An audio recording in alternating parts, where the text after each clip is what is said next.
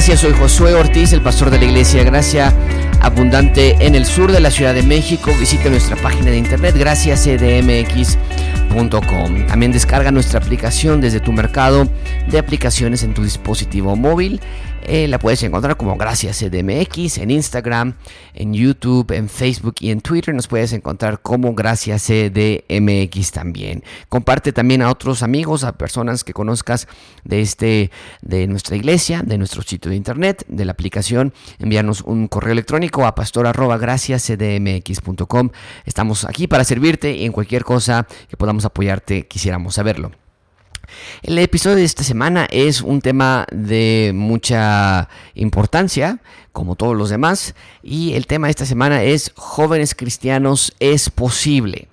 ¿Es posible, jóvenes cristianos, en, tono de pregunta?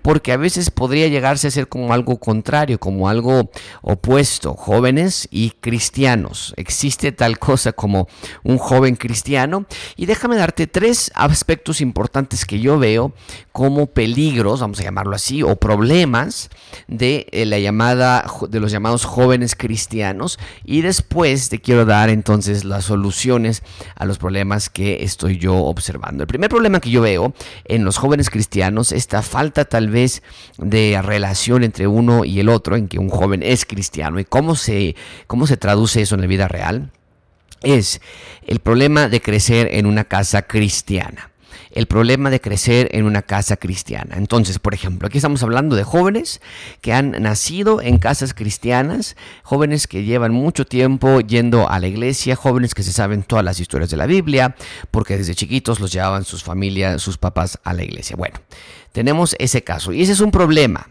No es un problema llevar a tus familias a la iglesia, desde luego que no, ¿no? Y eso es algo que nosotros siempre tenemos muy en claro. Tenemos que cumplir nuestra responsabilidad de llevar a nuestros hijos, a nuestras familias a la iglesia a compañerismo y al crecimiento de la palabra de Dios. Pero en una casa donde se crece eh, eh, con, este, con estos vocabularios, con estas convicciones, con esta información del Evangelio y conferencias y pastores, se puede llegar a ser algo normal. Se puede llegar a ser algo como eh, un hábito nada más, como una rutina nada más.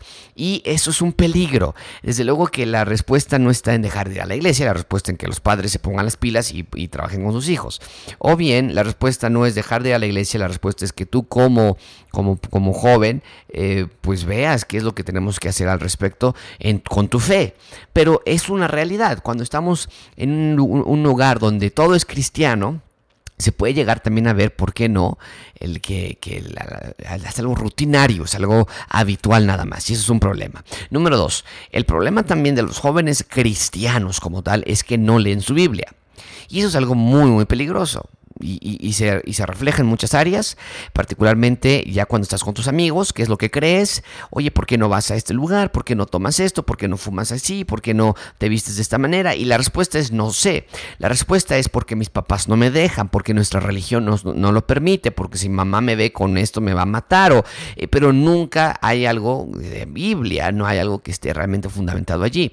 No nada más eso, se nos hace aburrido, se nos hace tedioso, se nos hace cansado, se nos hace eh, que es para nada más el pastor. Y entonces los jóvenes que no leen su Biblia van a tener un problema muy, muy fuerte de eh, poner en práctica aquello que están aprendiendo, porque nada más es una vez a la semana que están aprendiendo algo, nada más es una vez a la semana que están leyendo la Biblia y en casa, cuando no hay iglesia en casa, cuando no hay esa enseñanza, eh, pues peor aún todavía. Y el tercer problema que yo veo en el joven, los jóvenes cristianos, en, esta, en esto que parecería a veces algo irónico, un joven cristiano, es el problema de la amistad con el mundo, el problema de la amistad con el mundo.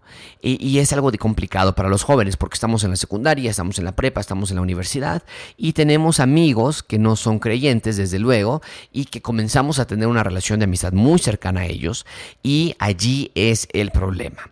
Empezamos a querer vestirnos como ellos se visten, a tomarnos fotografías como ellos se toman fotografías, a andar con las personas que ellos andan, comenzamos a querer escuchar la música que ellos escuchan y comenzamos a adoptar toda una cultura que antes tal vez habíamos estado escudados por la protección que había en casa o demás, pero ahora que ya estamos más afuera, hay todo un problema porque comenzamos a tener amistad con el mundo, comenzamos a, quitar líneas de protección que, que tendrían que estar allí, en qué clase de amigos deberíamos tener y empezamos a permitir cualquier cosa y cualquier clase de pecados en nuestra vida a través de lo que llamamos amigos y eso eso es algo muy peligroso. Entonces, ¿qué necesitamos? Déjame darte cuatro soluciones o cuatro pensamientos muy importantes que quiero darte. Número uno es convicciones. Los jóvenes cristianos necesitan convicciones, no más reglas, no más normas, no más mandamientos, no más instrucciones de los padres de necesitan convicciones, porque a menos que no sea algo de convicción, por más que nosotros digamos no pueden tener relaciones antes del matrimonio, no pueden tener relaciones antes del matrimonio, eso no se va a traducir en una vida de convicción. Tal vez nos harán caso, tal vez te dará miedo, habrá un tabú, pero en cuanto tengas amigos, en cuanto otros lo empiecen a hacer, pues tú también lo vas a hacer. ¿Por qué? Porque no había algo propio, una convicción real. Número dos, obediencia a Dios. Obediencia a Dios en todas las áreas de la vida. Obediencia a nuestro Padre, obediencia a nuestro Salvador, en cómo pensar, en cómo vestirte, en qué amigos tener, en cómo estudiar estudiar, en qué estudiar, en qué clase de, actividades extracurriculares meterte, qué, clase de novio tener, qué clase de novia tener, qué clase de lenguaje qué, hablar, qué clase de películas ver, de entretenimiento escuchar, de música escuchar, en, en fin, toda esta área obediencia a Dios. Eso es algo muy importante que como jóvenes debemos cultivar. Número tres, lectura de la Biblia lectura de la Biblia y esto incluye predicaciones que escuches, esto incluye podcasts, esto incluye, esto incluye sermones, artículos que leas, pero, pero sobre todo es la lectura de la Biblia. La lectura de la palabra de Dios es lo único que nos puede dar salvación, es lo único que nos puede dar crecimiento y es lo único que va a causar convicción, que es lo que mencioné en el punto uno, es lo único que va a causar un deseo de obedecer a Dios, que es lo que mencioné en el, en el punto número dos. La lectura de la Biblia es importantísima. A veces no sabemos cómo leerla, a veces no sabemos, sabemos qué leer, a veces no la entendemos, pero hay explicación, hay, respuesta para cada uno de esos obstáculos que podemos atravesar. Entonces puedes hablarle a tu pastor, puedes hablarme a mí, puedes hablar a otro amigo, vamos a estudiar la Biblia, puedes comprar un libro, puedes escuchar, el, ocupar el menú del día que te enviamos nosotros. Entonces, de que hay maneras de solucionar las excusas primordiales o más populares que se ocupan para no leer la Biblia, las hay. Y número cuatro, jóvenes cristianos necesitan una vida radical. Necesitan una vida radical si el mundo, si las jóvenes no cristianos, o vamos a empezar con los hombres, si los hombres cristianos jóvenes eh, tienen relaciones y, y fuman y toman, y hacen toda esta clase de cosas eh, y, tienen una mala actitud con sus padres y, tienen una mala actitud con el gobierno y mala actitud con sus autoridades locales, los maestros y copian en los exámenes y no estudian y se saltan las clases y todo, todo eso, nosotros como jóvenes cristianos vamos a ser radical en no hacer lo que el mundo está haciendo. Si como jovencitas cristianas ellas están vistiéndose de cierta manera, mostrando partes de su cuerpo que no deberían ser mostradas, teniendo una clase de vida que desagrada a Dios, una clase de pensamiento que desagrada a Dios, impúdico, inmoral, impuro. Nosotros como jóvenes cristianas no podemos actuar de la misma manera que ellos. Necesitamos una vida radical, necesitamos una vida de obediencia, necesitamos una vida de convicción,